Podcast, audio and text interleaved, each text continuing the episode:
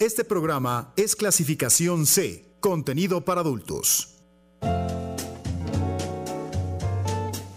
En este espacio creemos que el sexo inspira. Que el sexo sabe y se escucha. Conocer más de nuestra sexualidad e informarnos permite disfrutar. Y en 99.g, el sexo se oye bien.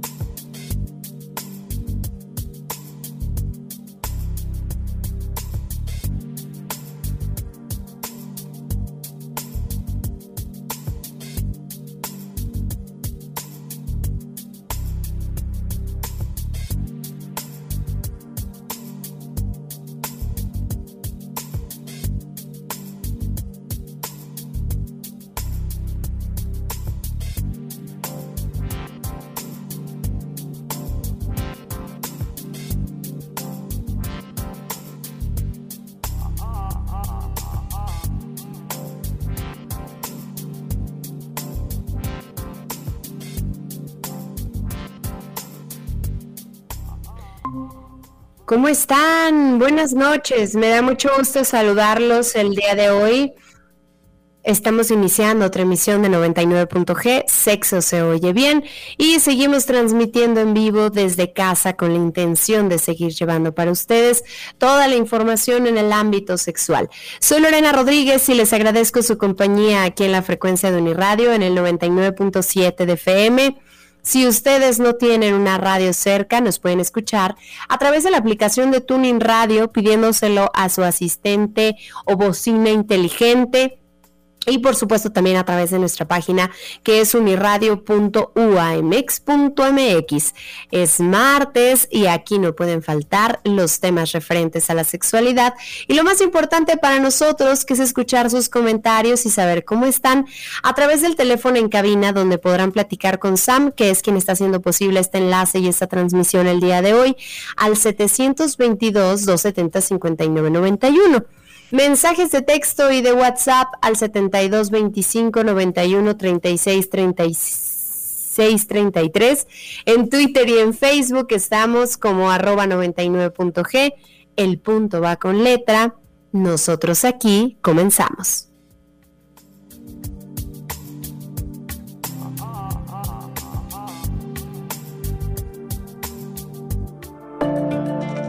...99.g... Sexo se oye bien.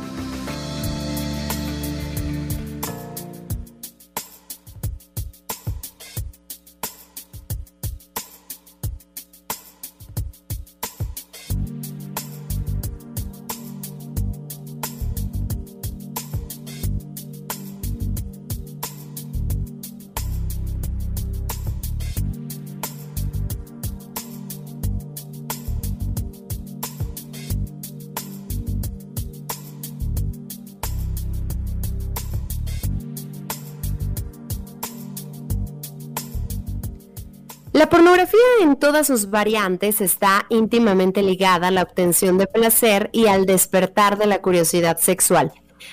Además de reducir el estrés, aumentar los niveles de fantasía y de permitir la autoexploración, entre otros aspectos. Sin embargo, pues también se han descrito consecuencias negativas para la salud mental, especialmente en menores de edad. Así que esta noche sabremos cómo abordar esta situación, porque el tema aquí en 99.g es pornografía y adolescencia. En un momentito más vamos a estar platicando con Alejandro Gutiérrez Cedeño para ir abordando toda esta información y todo este tema. Y yo hice una encuesta a través de Twitter que dice, ¿a qué edad viste pornografía por primera vez?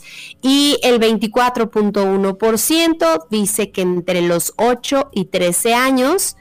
El 65.5% dice que entre los 14 y los 20 años y el de 10.3% dice que más de 20 años. Hay 29 votos en nuestra encuesta, todavía pueden ustedes pasar allá a través de Twitter en arroba 99.g y pueden ejercer su voto. Siempre nos da mucho gusto eh, pues que nos compartan sus experiencias o que nos platiquen algún comentario, que nos hagan saber alguna duda. Siempre es importante para nosotros en esta retroalimentación al momento de llevar a cabo este espacio y este programa. Yo nuevamente les recuerdo las vías de comunicación, que es el 7225 91 36 33, para que ustedes nos manden mensajes de texto y de WhatsApp. Y pueden ustedes también llamar a la cabina al 722-270-5991 para platicar con Sam con, con respecto a, este tema.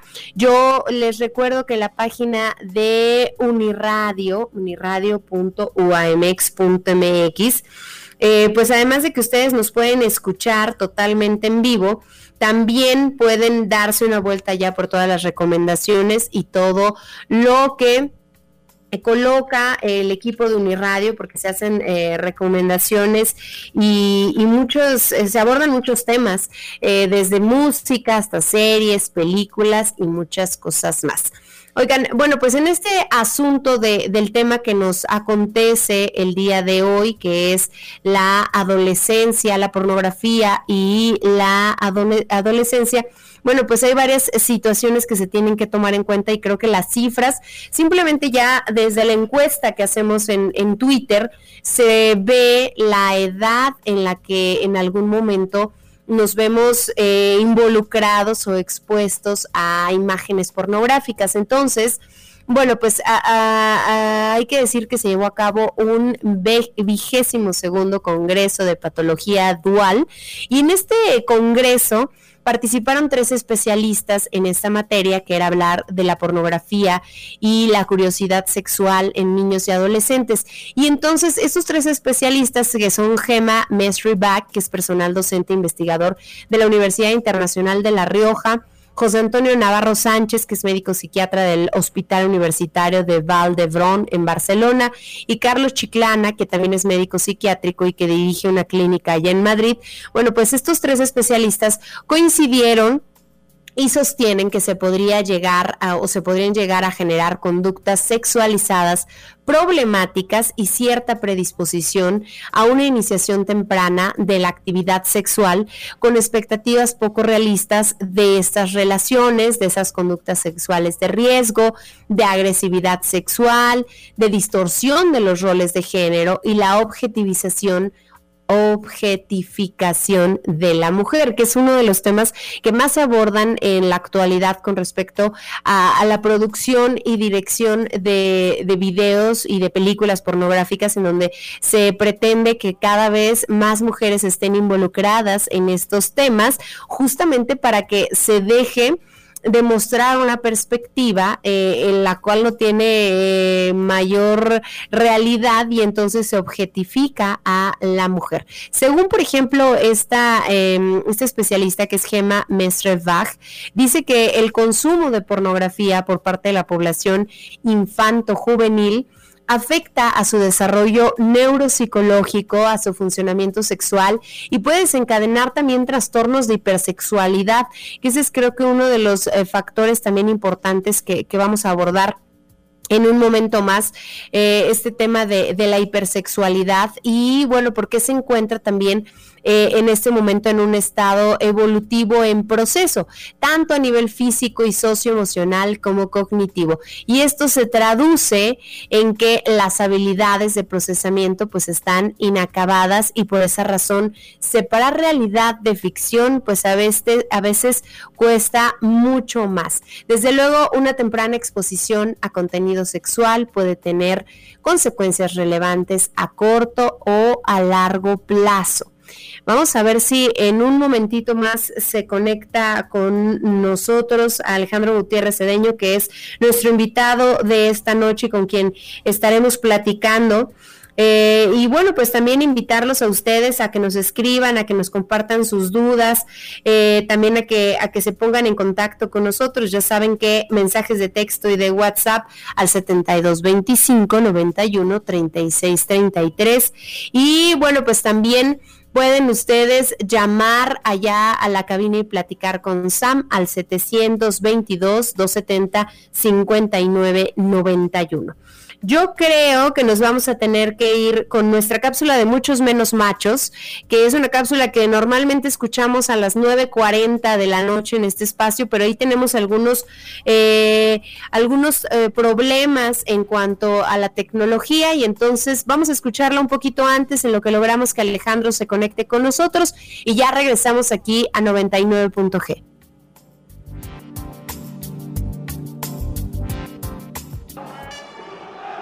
muchos menos machos. El día de hoy vamos a hablar del acoso sexual. Es algo urgente y muy necesario. Antes de que me digas que eso siempre ha existido, neta te pido por favor que escuches lo que te voy a decir. De entrada el acoso es algo bien Eso de que te estén chingando todo el tiempo o que te estén molestando en diferentes lugares o en distintos momentos, la neta no está chido. Debes tener en cuenta que en el acoso sexual no existe una relación de subordinación o de jerarquía. Esto no quiere decir que otras personas no puedan ejercer de manera abusiva cierto poder hacia ti. Esa falta de subordinación es una de las características principales que van a distinguir al acoso sexual del hostigamiento sexual. No no es lo mismo. El acoso sexual es una de las muchas formas de violencia que existe y que en los últimos años ha sido un tema muy escandaloso. Y es que a través de las redes sociodigitales o de los diferentes medios de comunicación, cada vez es más frecuente enterarnos de que a tal güey ya lo exhibieron, ya lo acusaron o ya lo denunciaron por acoso sexual. Y muchos la neta dirían, pues la neta está gacho, está culero. Pero en realidad lo que es el acoso sexual. Entonces deberíamos dejar de verlo como un tema escandaloso y empezar a considerarlo como un problema grave, real y muy serio. Ahora, esto no quiere decir que el acoso sexual sea algo nuevo. Lamentablemente se ha llevado a cabo desde hace un buen de tiempo, pero nos habían hecho creer que era de lo más normal y la neta no es así. Y si no me crees, ve y pregúntale a tu papá, pregúntale a tus hermanos, pregúntale a tus abuelos, a tus tíos, a tus amigos. Probablemente te lo van a negar o lo van a normalizar, pero esto está más de lo que pensamos. Por ejemplo, imagínate que yo voy caminando a la tienda a comprar cualquier cosa, un refresco, unas papas, unos dulces, un chocolate, lo que tú quieras. En el camino, una o varias personas me empiezan a chiflar, me empiezan a decir cosas ofensivas, se me empiezan a acercar y a tocar sin mi consentimiento. ¿Eso es normal? ¿Está bien? A lo mejor lo primero que me vas a decir, que pues a dónde vas a la tienda, ok, cámbiale lugar, Puede ser ir a la escuela, ir al parque, a lo mejor ir al trabajo, ir al súper, el lugar que tú quieras. Güey, el problema no es el lugar, el problema no es la colonia, no es el barrio, no es el fraccionamiento, no es la privada, no es el centro comercial, no es el antro, no es el tianguis, el, el acoso sexual. ¿A poco es normal que mi compañera de la escuela busque cualquier pretexto para saludarme de beso casi aquí en la boca? ¿O que me tenga que acariciar cada que pasa cerca de mí? ¿O que sin querer me toque las nalgas? Y no es que ella no se fije o que esté distraída, tampoco es que sea cariñosa o juguetona, ella está siendo una acosadora. Ahí te voy otro ejemplo. ¿A poco es normal que mi compañera de trabajo ande preguntándome cuándo vamos a ir a dar una vuelta? Yo ya le dije muchísimas veces que no quiero y que la neta no me interesa. Y no me vayas a salir con la nada de que se llama perseverancia o que me gusta hacerme el rogar. El acoso sexual no es perseverancia. El no es no y punto. Como estos ejemplos que te acabo de dar, hay un chingo allá afuera. Todos ellos reales, unos más fuertes y violentos que otros, pero la neta, el acoso sexual puede estar en diferentes lugares, ya sea en la escuela, en la casa, el trabajo, puede estar en diferentes vínculos como el familiar, el social, el deportivo. Neta, esto está muy cabrón. Y la solución a esto no es callarnos ni normalizarlo. El acoso sexual no está chido. Se puede sufrir a cualquier edad, sin importar la preferencia sexual, el nivel educativo o el color de piel. Si desafortunadamente tú ya lo has sufrido, denuncia. Acércate a los expertos o a las expertas para que te puedan ayudar. No te lo guardes. Si no tienes con quién platicar, échanos un mensaje, nos ponemos de acuerdo y platicamos, y sirve que nos desahogamos. Mucho de lo que te acabo de contar es el infierno que viven miles y miles de mujeres en este país por el acoso sexual. Piensa y reflexiona en todo aquello que haces o dices. Es muy necesario. Creo que uno de los primeros pasos para combatir esto es reconocer que le hemos y que probablemente alguna vez o varias veces hemos sido acosadores sexuales. Si te puedo ayudar en algo, neta, avísame. Escríbeme por mensaje privado a la página de Facebook, estamos como muchos menos machos, o escríbenos un correo electrónico a muchos menos machos gmail.com. Juntos hay que tratar de cambiar esto. Ya me voy, cuídate mucho, nos escuchamos la próxima semana. Bye.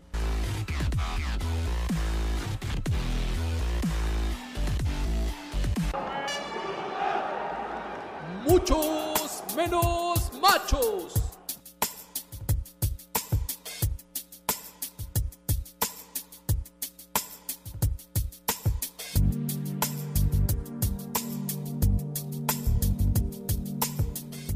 Ya regresamos aquí a 99.g, sexo se oye bien y bueno, pues ahora sí, ya está con nosotros eh, para platicar de todo esto, del tema de hoy que es pornografía y adolescencia, Alejandro Gutiérrez Cedeño, maestro en psicología de la salud con especialidad en sexualidad.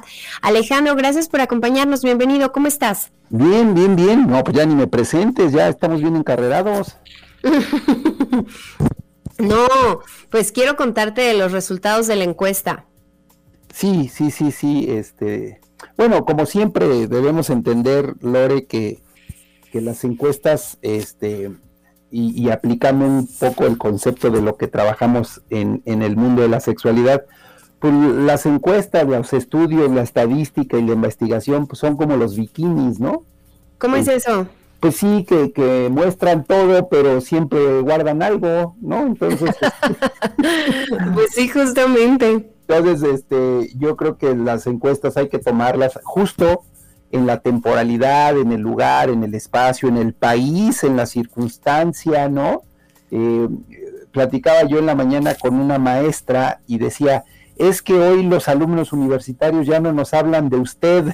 Le digo, bueno, pues este, esto es generacional, o sea, y, y, cambia la época, ¿no? Cambian los momentos y por supuesto las encuestas este, son muy similares. Fíjate que en la encuesta de hoy le preguntaba yo al público, al auditorio mm, del 99. de Uniradio, pero que, que específicamente siguen a 99.g ahí en Twitter, que a qué edad habían visto pornografía por primera vez. Y la encuesta dice entre los 8 y 13 años, el 24.1%. Entre los 14 y los 20 años, el 65.5%. Y más de 20 años, 10.3%. ahí, ahí contesté yo, Lore, ahí en el último. Me imaginé, fíjate. Oye, Lore, es que a ver, rápido, historia, ¿no? Eh, digo, casi somos de la edad, igual de jóvenes me refiero. ¿Tú te acuerdas de Videocentro? Sí, y tenía mi, ¿sabes qué? Que tenía mi credencial de los pingos del video, porque tenía yo como siete años. Exacto, bueno, no, digo, tú estabas más chiquita que yo, yo tendría ocho entonces. Ajá. Este, oye, ¿y te acuerdas que justamente las películas para adultos estaban en una esquina cerrada y, y era como cuartito adicional a, toda la estantería de películas. ¿Te acuerdas de eso? Sí, y uno decía, ¿y qué hay allá adentro? Y los papás contestaban, películas que no son para niños. Ándale, sí, no, te daban cualquier tipo de respuesta, ¿no? Si la mamá era la que respondía, te decía, no sé, si sé, o efectivamente lo que tú dices, el papá podía evitar o evadir la respuesta, pero sí, en general era, cuando crezcas lo vas a entender. Y, creo que eso lo hizo muy interesante, ¿no? Entonces teníamos un hermano mayor al que le pedíamos tuviera acceso a ese cuartito famoso.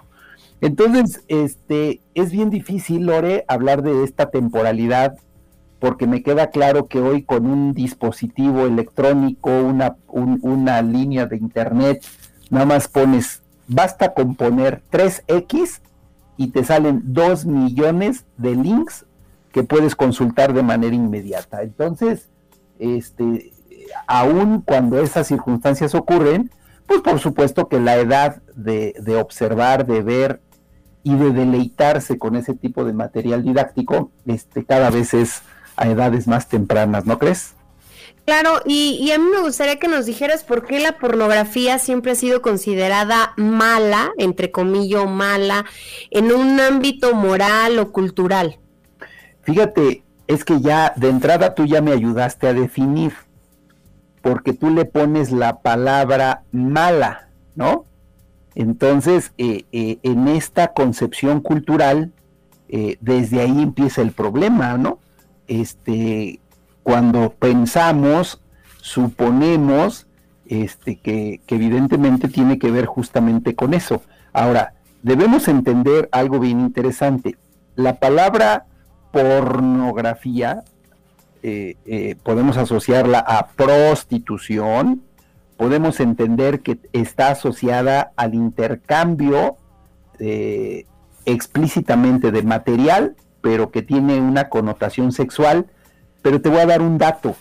Eh, hay dinerito de por medio, Lore. Entonces, la pornografía está asociada justamente, digo, por definición, nos queda claro que son representaciones gráficas de escenas meramente de actividad explícitamente sexual. Eso nos queda claro a todos. Pero, pero, pero bueno, evidentemente tiene que ver, obviamente, este, eh, este boom después de esta represión sexual, ¿no? Eh, yo veía, yo veía un, meme, curiosamente hoy en la mañana hasta parece que estábamos tan conectados, que decía abajo la educación sexual, pero se veía una, una foto pues como de los años 30, ¿no? Más o menos por, por el contexto en el que yo veía este eh, un poco la referencia de, la fotografía. Entonces, eh, eso es, Lore, es, es una connotación social que le dio, por un lado, primero rienda suelta a esa, a esa represión sexual y después se potencializó a través de los gráficos, películas, imágenes, videos y por supuesto, qué decir, hay todo un mercado económico mundialmente y potencialmente famoso alrededor de la, de la pornografía, ¿no? Este, o porno para los cuates, ¿no? Así, este, denominada. Eh, eh, los años 70, más o menos como referencia, eh, pues ahí la pornografía y el erotismo, ¿no? Como que intentaron separarse entre unos y otros, ¿no? Recordarás aquella película clásica del amante de Lady Chatterley, muy, muy, muy, pues casi en los ochentas, pero que no era una eh, relación explícita sexual, era mucho erotismo, mucha sugestión en la imagen, eh, la misma de nueve semanas y media, ¿no? Entonces, este, lo pornográfico, pues evidentemente era muy explícito, y, y, viene aquí el tema de prohibición, Lore, y en esa prohibición, pues viene lo interesante para los jóvenes, ¿no? Porque lo, porque lo ocultan, porque lo prohíben, porque lo esconden, por qué las revistas venían en bolsitas cuando todavía comprábamos bolsitas en, los, en, los, en las tiendas de periódicos, ¿no? Eh, uno pensaba que como venían destapadas las mujeres y no vestidas, pues decías, a lo mejor les da frío y por eso vienen en bolsita, pero no, la realidad era justamente para no ojearlas, ¿no? Para que no estuvieran eh, a flor de piel y en manos de cualquier persona que pudiera echarle una miradita a las revistas. Oye, ahí viene la pregunta del millón, ¿por qué consumimos pornografía? Bueno, mira, este, está, está bien interesante. Em, en general, para no decir que todos, todos tenemos una filia, una filia que se llama iconofilia. Y esta iconofilia es el gusto y el placer por observar imágenes y por supuesto también en movimiento, que puede ser técnicamente la parte de, películas. Y entonces es un placer, es un placer visual que nos causa, que nos gusta y, eh, que bueno, a ver, y regreso, porno viene de prostitución y prostitución, por supuesto, eh, bueno, ya gráfica o gráfico viene de lo justamente escrito, de lo plasmado justamente en ello. Y entonces, fíjate, aquí se conjunta prostitución, la prostitución viene de intercambio monetario por un placer o por la obtención de, este, de esta naturaleza, y entonces todo se junta y agrégale el placer y el gusto por ver imágenes, ver videos, entonces este, pues termina siendo atractivo, eh, tan atractivo que bueno, hoy también las plataformas que vemos en internet se supone, ¿no? Que hasta me, encantan esas, eh, bueno, porque me han dicho, ¿no? Que cuando te metes a ver una de esas páginas, todavía hay las que sale un letrerito que dice, si es usted mayor de 18 años, continúe, si no, salga. Ya, ya me imagino a los 17 saliéndose, ¿no? Por ese mensaje. Entonces, este... sí, ¿cuántos dirán la verdad en ese asunto? Claro, claro, ¿no? Entonces, este, pues sí, ese es, ese es, ese es realmente el, gusto y el placer que tenemos por, por, por lo general en conceptos de esta naturaleza, entonces siempre será atractivo. Sin embargo, luego aquí viene otra cosa, tú sabes que hay niveles, ¿no? De, de pornografía, como va desde desde la sensualidad, el erotismo, la pornografía explícita, o ya una pornografía que, que va seguramente hasta, hasta en detrimento de la dignidad del hombre, de la mujer, de las personas que ahí participan, eh, se involucran unas cosas pues que también no vamos a hablar de ellas, pero sí más aberrantes, ¿no? Que pueden llegar hasta eh, temas de asfixia, eh, dolor, dolor, infligir dolor brutal, ¿no? Hasta casi el tema de, de, pérdida de la vida. Entonces hay, hay muchos niveles, me queda claro y, doy cuenta, conciencia de que esto existe. Sin embargo, bueno, aquí lo importante es que sí, sí hay un nivel placentero, pero te voy a poner un ejemplo, Lore. Eh, hace muchos años, cuando digo muchos, calculo que sean 20, 25 años, fíjate que eh, eh, la cultura de, los daneses un día hicieron una investigación, un estudio muy sencillo. Eh, ponían en el cuarto, en un cuarto, eh, diferentes monitores con diferentes escenas que iban desde, digo, quiero imaginar para que quede muy claro, pues desde la película de los tres cochinitos, Pinocho, este, Blancanieves, paisajes, deporte, besos, caricias y también alguna, algún tipo de erotismo y pusieron a niños menores de 5 años. Eh, este ejercicio lo llamaron el baile de las cabezas, para ver hacia dónde los niños dirigían su atención. Ok.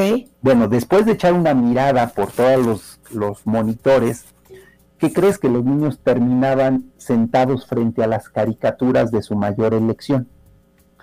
Eh, ¿Cuál era un poco la interpretación de este estudio? Pues que justamente eh, la pornografía era desde la concepción adulta, desde lo que socialmente entendemos, y que no necesariamente obvio nacíamos con ese gusto, placer de ver este tipo en ese momento denominado hasta de perversidades sexuales, ¿no?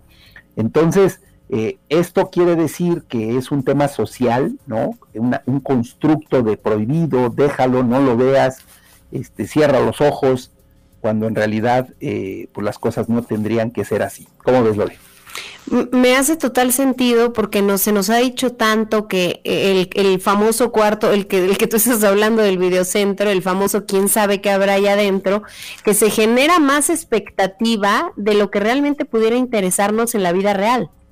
Es, es pero totalmente y absolutamente real, o sea, ya, ya la bolsita, lo prohibido, eh, y te voy a contar otra escena real que también tuve la oportunidad de atender hace muchos años. Eh, la historia es esta, una mamá sale de casa, deja a sus hijos de primaria viendo ahí la tele, cuando todavía existían videocaseteras, tú recordarás ese, ese fenómeno. Ajá. Y entonces la mamá por alguna razón regresa y entra al cuarto donde estaba su hijo junto con sus amiguitos ya entretenidísimos viendo una película pornográfica, que seguramente era de la mamá o del papá, ¿no? Entonces eh, los niños no dijeron nada, la mamá tampoco dijo nada, la mamá se sentó con ellos, ella dice que fueron como 15 años viendo la tele cuando en realidad pasó un minuto nada más, y entonces uno de los niños dijo, le dijo a la señora, vamos a ponerle el nombre de Mari, le dijo, oye Mari, ¿y así es en la vida real? Y entonces a lo que Mari le contestó, no, lo que pasa es que esos son actores. Ah, ok.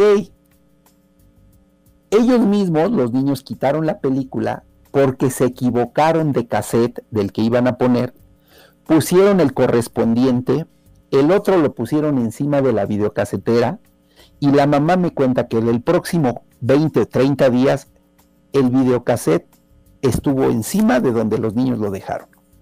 Es decir, si la mamá hubiera actuado de una manera radical, sorprendente, regañando, cuestionando, para, ¿estás de acuerdo que hubiera generado otra concepción con respecto a los niños? No pasó nada, ahí se murió. Claro, oye, pero... Y fin del comunicado. También se necesita se necesita mucha inteligencia este emocional y, paciencia, ¿no? Para reaccionar tan, tan así. Sí, también. Sí, porque a ver, primero la mamá sabía de su pecado. Ahora yo le pongo la palabra pecado, ¿eh? Este, la mamá sabía de, de, del hecho de que ella misma o su pareja habían dejado el video, la, video, la videocasetera y el video ahí encima entonces sabía, o sea, los niños no se cooperaron para ir a rentar la película, ¿verdad? Claro. Este, sino que sabía que fue una circunstancia, porque se supone que ellos iban a ver una película, por eso la mamá los había dejado. Entonces, por error, no, no, los chavitos no dijeron, órale, póntela a ver qué tal, ¿no? Eh, entonces, este, ese es el primer, el primer concepto que tendríamos que precisar, que la pornografía tiene una connotación social que nos hemos encargado de satanizarla y que derivado de eso pues hay un mercado que consume, hay un mercado que produce y por supuesto que pues ahí está el gran negocio. Eh, claro. E, ese es el tema. Hoy por eso en los ámbitos de la sexualidad eh, se ha desplazado el concepto de pornografía a expresiones gráficas de sexualidad, de tal manera que es una expresión y es gráfica este, y es sexual y, ya que quien le quiera poner la connotación de pornografía, bueno, pues me queda claro que sí hay un mercado alrededor de todo eso y, yo creo que también, por supuesto que no soy ajeno a, los extremos de la pornografía, ¿no? Y que esas son los que hay que tener mucho cuidado. Vamos a hacer una pausa, vamos a un corte de estación y ya regresamos aquí a 99.g. Hoy estamos hablando de la pornografía y la adolescencia. Recuerden que pueden ustedes escribirnos al 7225 91 36 33. Ya volvemos. Este programa es clasificación C, contenido para adultos. 99.g. Sexo se oye bien.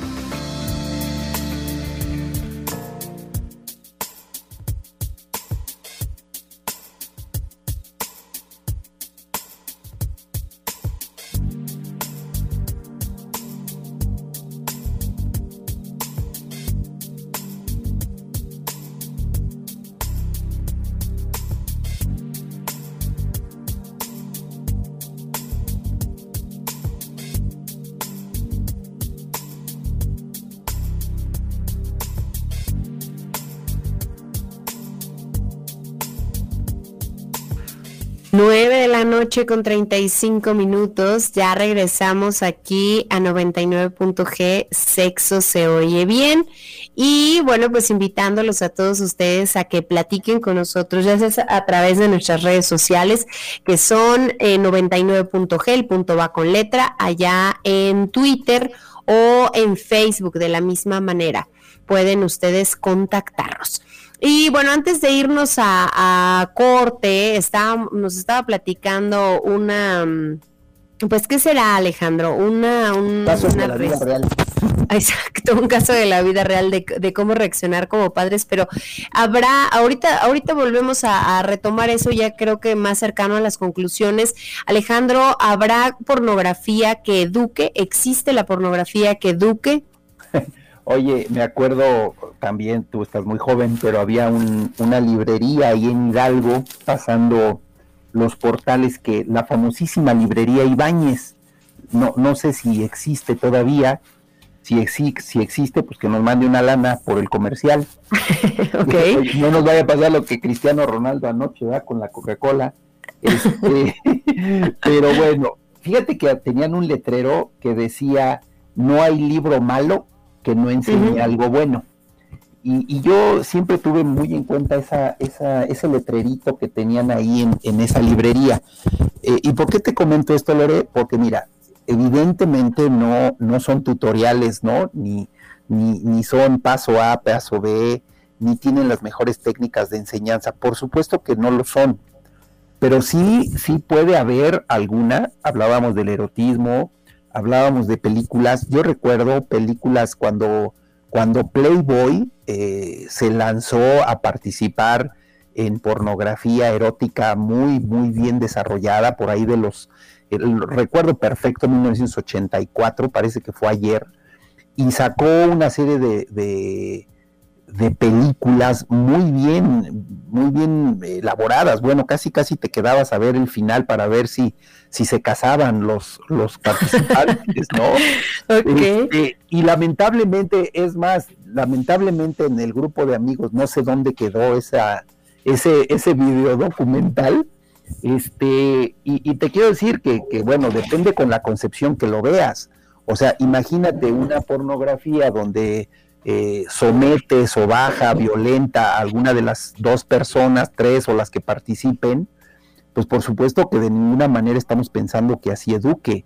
Eh, tampoco educa cuando estamos hablando de un sexo a veces irreal, tanto en la, en la duración, tampoco educa cuando de pronto eh, sale de la normalidad el tamaño de un pene, ¿no? Cuando la media mundial no corresponde a las dimensiones que de pronto las películas que por supuesto hicieron un millón de casting para tener a, los penes más grandes, ¿no?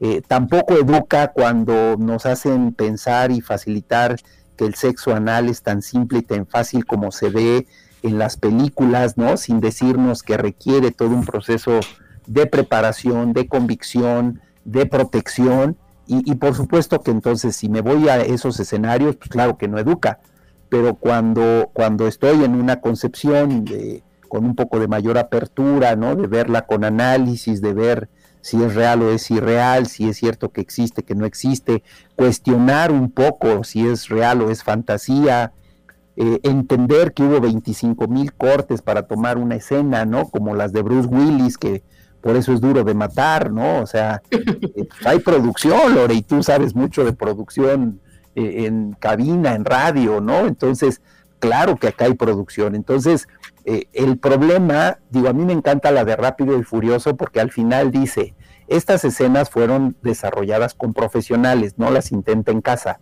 Este, pues, ¿por qué no poner un letrerito de eso, no? En, las pornos, ¿no? Claro. Este, y yo creo que eso, yo creo que nos daría una dimensión porque también me queda claro, Lore, y, y, y, seguramente, y concluyo, me queda claro que una población importante que ve pornografía es su único referente de educación, de experiencia, de formación, y bueno, vaya a pensar que, es el mundo real, ¿no?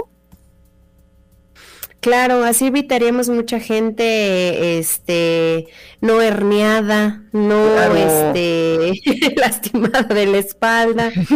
y, y creo que que, que, eh, no sé, me parece que la pornografía también va generando ciertas fantasías en nosotros, idealizando cosas que probablemente nunca se van a hacer tal y como aparecen ahí. Claro, claro. Eh, sí, a ver, mira, eh, yo tengo muy presente, digo, porque además lo aprendí en la escuela, bueno, en donde me formé.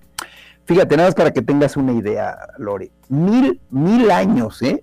Mil años antes de Cristo, eh, en Turín encontraron imágenes, eh, obviamente gráficas, en, pues no sé si en una pared, en un tema rupestre, ya sabes, donde había escenas sexuales.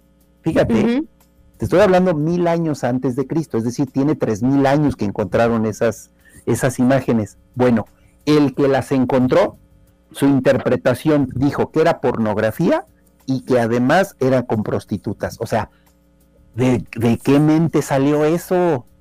Es como el que hoy me sale con que la de 17 años hay que censurar a Los Ángeles Azules, ¿no?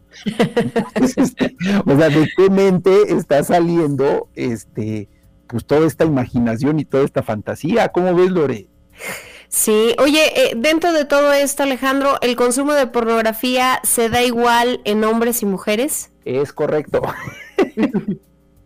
Sí, sí, sí, ahí andamos dándonos un quien vive, ¿no? Nomás que, que nosotros somos más escandalosos, nosotros la vemos en grupo, ¿no? Este, hacíamos hasta fiestas para rentar ahí nuestras cuatro o cinco películas en una tardeada, ¿no? Este, y la mujer, obviamente, más discreta, de manera discrecional, eh, más bien unos lo informan, otros no lo informan, pero mira, Lore, hoy está tan a la mano que, que no te podría categóricamente decir quién más, quién menos, pero la realidad es que es un consumo para todo público, ¿no? Entonces, sí, sí, sí, los dos andamos ahí metidazos. Eh, ¿A qué edad, Alejandro, nos encontramos con la pornografía? Yo sé que, depende de, muchos factores y ya lo veíamos en la encuesta a través de Twitter, pero ¿a qué edad en promedio la, gente se encuentra con la pornografía, especialmente ahora que, está tan accesible? Ok, te voy a dar, te voy a dar, eh, no me voy a meter a libros con la respuesta que te voy a dar, no me voy a dar, no te voy a dar una respuesta de investigaciones a nivel mundial sino lo que yo sé, lo que yo conozco y de lo que sigo, he sido testigo fiel. Una cantidad importante de niños en primaria. Primero ahí te va, ¿eh? antes de que existieran los dispositivos hace 8 o 10 años más o menos. El primer contacto de pornografía eran dentro de sus casas. Y recuerdo un niño bien interesante que, quería saber sobre sexo anal. Entonces yo le pregunté que por qué dices que mi abuelito, o sea, yo entiendo que su abuelito tendría 48, 50 años máximo. Eh, su, abuelito había dejado un CD eh, ahí en una computadora y el niño tuvo acceso a él. Entonces, pues a él le llamó mucho la atención porque esa escena era la que él estaba viendo. Eh, ¿Qué te quiero decir con esto? Que, que entonces, por error, por ahora por exploración o por lo que quieras, sí se está reduciendo la edad donde los niños tienen contacto porque además, Lore, este, ya cualquier serie, dirían en mi pueblo, te viene manejando el erotismo, ¿no? Entonces, este, sí, sí, el acceso es muy rápido, es inmediato, y entonces es ahí donde hay que empezar a, ser muy cuidadosos, ¿no? De lo que el joven, el niño ve, porque, bueno, un día le, se me ocurrió decirle a unos papás que revisaran el historial de la computadora del niño, y el niño contestó antes que ellos, este, no se preocupe, lo borramos en las noches. Claro. sí, pues es que cuando uno va... Ya vinieron ellos el queso, ¿no? Oye, Alejandro, ¿y cómo, cómo, le, cómo mantenemos latente en los adolescentes, en los jóvenes, eh, que la pornografía es ficción? ¿Cómo, ¿Cómo logramos hacer entender esa situación? Mira, yo, yo creo que ese es, ese es este eso es lo más interesante. hay que decir, hay que informar efectivamente que son películas, eh, hay que decir que son actores, hay que decir que les están pagando, no sé si mucho o poco, pero creo que viven bien. Eh, hay que decir, porque eso también no lo dicen, eh, el nivel de infecciones de transmisión sexual que existe en el mundo este que nos hacen creer que todo, que todo marcha bien hace tiempo hubo una campaña en donde el erotismo y la pornografía eh, estaba explícitamente recomendado el uso de preservativos, ¿no? Este, sin embargo, Lore, aquí hago rápido una acotación sin salirme de tema, porque parece ser que hasta lo del SIDA se nos está olvidando, Lore. Este, pareciera ser que ya no hay, pareciera ser que no existe, pareciera ser que no pasó nada, y hay unas nuevas generaciones, por lo menos tú échale del 85 para acá, hoy estamos hablando de unas nuevas generaciones que parece que piensan que fue pandemia y que desapareció, ¿no? Entonces, todos esos argumentos son los que nos han hecho falta de informar.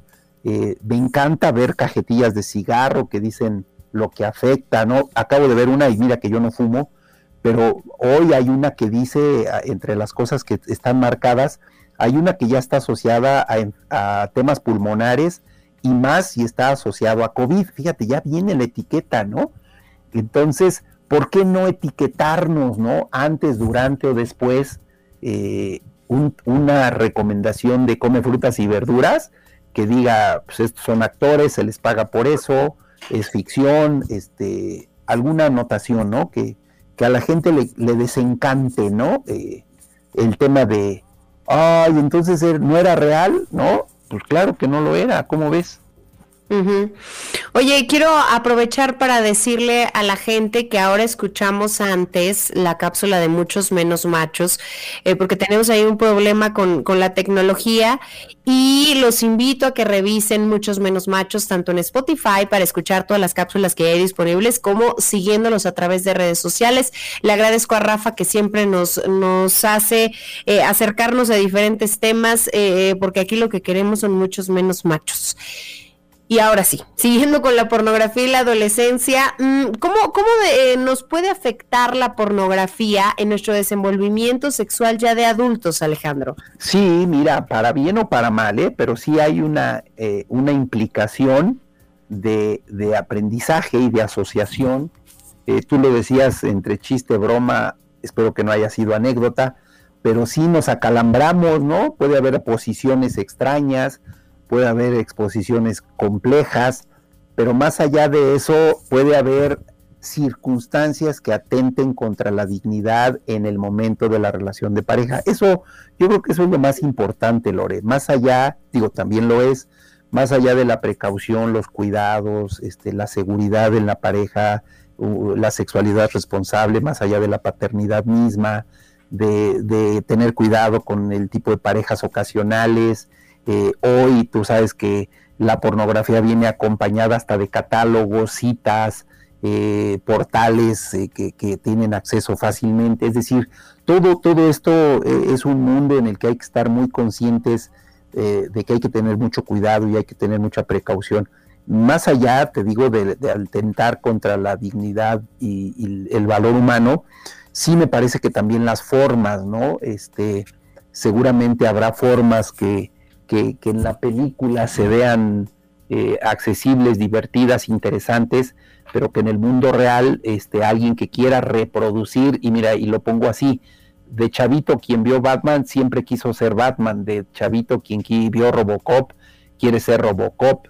¿Tú no crees entonces que quien vio alguna película eh, pornográfica intente reproducir un comportamiento en su vida sexual cotidiana, pues estoy casi convencido de que así sea mientras no tome conciencia, ¿no? Eh, cuando tomas conciencia de saber que lo que ves eh, es una película, entonces creo que puedes distinguir eh, entre el deber y el ser, ¿no? Entonces me parece que es muy interesante. Oye, y, voy a sonar muy extremista, pero entonces, ¿los adolescentes deben o no ver pornografía? ¿Qué crees? Esa, esa, me encanta siempre responder tus preguntas, pero es así, no me voy a meter en problemas. Este. sí, porque mira, si yo digo que no, se van a botar de la risa todos los que nos están escuchando. Este, si yo digo que sí, pues se van a enojar otro grupo importante, sobre todo de papás, que van a decir que qué estamos recomendando. Eh, yo creo, y, y, a ver, te lo voy a poner en otro escenario. Un día me invitaron a ver videos de accidentes laborales. Te prometo que al segundo dejé de verlos, ¿de acuerdo? Es decir, no, no, no es para mí. Y esa misma concepción debemos entenderla hay, circunstancias que la propia gente debe decir no es para mí, pero habrá quien diga sí es para mí, y habrá quien le sea un estímulo sexual efectivo, y habrá quien en pareja este, pueda ser un estimulante perfecto, pero también hay que tener en cuenta que, digo, a veces, y, te lo digo, bueno, me han platicado amigos que han visto pornografía, que, que a veces nada más es penetración y de ahí no pasan sin ningún argumento y no creo que se requieran muchas veces en este tipo de películas. Se vuelve aburrido, monótono y, además poco creíble, ¿no? 30 minutos en una misma escena, dices, no, hombre, esto yo creo que la hicieron en tres meses, ¿no? Entonces, yo creo que de eso se trata, Lore. No, no se trata si te digo que sí, que no, sino se trata de, de la convicción del joven que pueda decir, a ver, si hay documentos, si hay información, si hay educación sexual, ya me quedó claro que la pornografía eh, es un mero tema comercial y que quien la produce está en espera de quien la consuma. Pero de eso a que, a que me eduque, bueno, pues vete a la contraparte, vete a leer una enciclopedia, vete a leer un libro, este, que compren el libro de Alejandro Cedeño, ¿no? Secretos de Alcoba, ¿no? Exacto. Es, decir, puede haber, puede haber eh, elementos que te permitan comparar. Eh, acuérdate, algún día lo dije, Lore, cuando sales de tu pueblo, cuando regresas, te das cuenta que tu pueblo no era tan grande como te imaginabas. Entonces, cuando comes con tus vecinos, te das cuenta que, tu mamá puede o no tener el mejor sazón, es decir, cuando comparas, cuando tienes la posibilidad de leer información, documentarte, eh, documentales que seguramente hay hasta en video ya hoy en día y que puedas después ver un tema pornográfico, pues entonces ahí tienes argumentos como para poder elegir qué te conviene y qué no te conviene. Entonces, eh, que no se tome como un mero eh, tutorial educativo, eso me queda claro, eso sí no podría ser jamás. Oye, eh, ¿por qué hay quien habla de trastornos de hipersexualidad en los niños y en los adolescentes al ver pornografía? ¿Cómo sería esto? A ver, no hay que confundirnos, Lore, porque de repente la hipersexualidad está más asociada, que quede muy claro, está más asociada a temas biológicos y a veces hasta farmacológicos. Entonces es ahí cuando se genera una hipersexualidad. Cuando hablemos de un despertar al mundo de la sexualidad desde lo social, desde lo cultural, desde lo educativo, desde lo visual, eh, es, es, una circunstancia totalmente diferente. Pero como percepción o concepción de hipersexualidad, sí me queda claro que ahí hay que marcar esa diferencia, ¿no? Entonces, el que tú te documentes, el que tú te informes, y dicho vale la pena decir, Lore, estudios en niños después de la educación sexual han tenido comportamientos de aplazar su primera relación sexual, han tenido comportamientos de cero infecciones de transmisión sexual, han tenido cero comportamientos eh, de embarazos no planeados, han tenido comportamientos de reducir su número de parejas sexuales, pero, pero se ha incrementado su satisfacción sexual. Eso no es hipersexualidad, eso es educación sexual que ha formado a la gente y que no es la concepción de al ver me potencializo, ¿no? Entonces, eh, eso es muy importante aclararlo. ¿Cómo ves? Oye, entonces, eh, ¿qué tanto ayuda el control parental en las televisiones, el estar pendientes del historial, de, bloquear algunas cosas en Internet? ¿Qué tanto ayuda a los niños y adolescentes? Claro que ayuda y hoy en día tú sabes que hasta tus sistemas de televisión, cable y todo eso te puede restringir. Eso ayuda, por supuesto. Eh, pero más ayuda el que hables con tus hijos, más ayuda el que no le tapes los ojos cuando Luis Miguel está besándose a alguien, ¿no? Este, más bien empezar a manejarlo con cierta naturalidad, que no caiga en el adulto la interpretación de pornografía a algo que el joven está viendo. Hoy un joven de 16, 15 se ríe de ti cuando le intentas tapar los ojos, ¿no? Entonces, este, van a, y va a ser más triste que te digan, ay mamá, si vieras lo que vemos, ¿no? Entonces, este, me parece que va, va en ese sentido. Sí es muy importante eh, y, yo lo voy a manejar con un concepto técnico que se llaman factores protectores, Lore. Entonces, todos los factores protectores nunca están de más de todo lo que puedas estar pendiente alrededor de lo que ocurre con tu hijo. Pero no estés sancionando conductas, más bien hay que estar orientando conductas. A manera de, conclusión, Alejandro, ¿cómo deben de abordar los padres con los hijos la pornografía, especialmente con los hijos adolescentes? Ok, y, te, y te voy a matar así rápido, mira. Si yo intento abordar un tema de pornografía en adolescencia, correctamente quiere decir que abordé desde la infancia temas de desnudez, temas de órganos genitales, temas de higiene y salud sexual, temas de embarazos. Eh, ya, ya se acabó la historia de, de, que vienen de la cigüeña y que vienen de París. Es decir, desde la infancia estoy preparando, solo van cambiando las etapas. Y la etapa de la adolescencia, claro que hay que enfrentar entonces el tema y el manejo de la información adecuadamente la pornografía. Y va a seguir creciendo y ahora viene el noviazgo. Y cuando viene el noviazgo ya viene la relación coital, cuando él lo decida, cuando esté en condiciones, cuando esté preparado. Y después viene la, el hijo. Es decir, no, no es vamos a hablar de sexualidad hoy con nuestro hijo porque lo descubrimos con la pornografía. Es un trabajo previo, Lore. Pues eh, creo que con, todo esto nos has eh, incitado a los padres a tomar con naturalidad, eh, que creo que aplica para muchos otros temas que tienen que ver con la sexualidad, con naturalidad esos temas, pero también con, esa, con esa situación de, de más allá de regañar y de prohibir, educar y explicar que al final hará que nuestros hijos vayan tomando sus propias decisiones y con ello, bueno, pues siempre estando informados seguramente serán las mejores. Es correcto, así debe ser. Alejandro, pues eh, así concluimos una emisión más en 99.g, Sexo se oye bien. Gracias por toda la información que nos has proporcionado hoy. ¿Cómo puede contactarte la gente que nos escucha? Pues cada vez más ya próximo a estar de regreso ahí a la Facultad de Psicología, de Ciencias de la Conducta. Este, pero si no, en el correo, como siempre, alexguca68 arroba hotmail.com.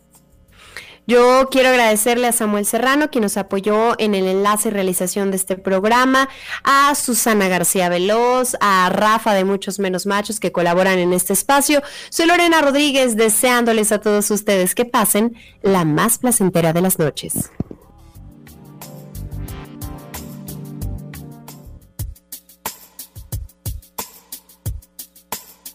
Gracias por su preferencia sexual.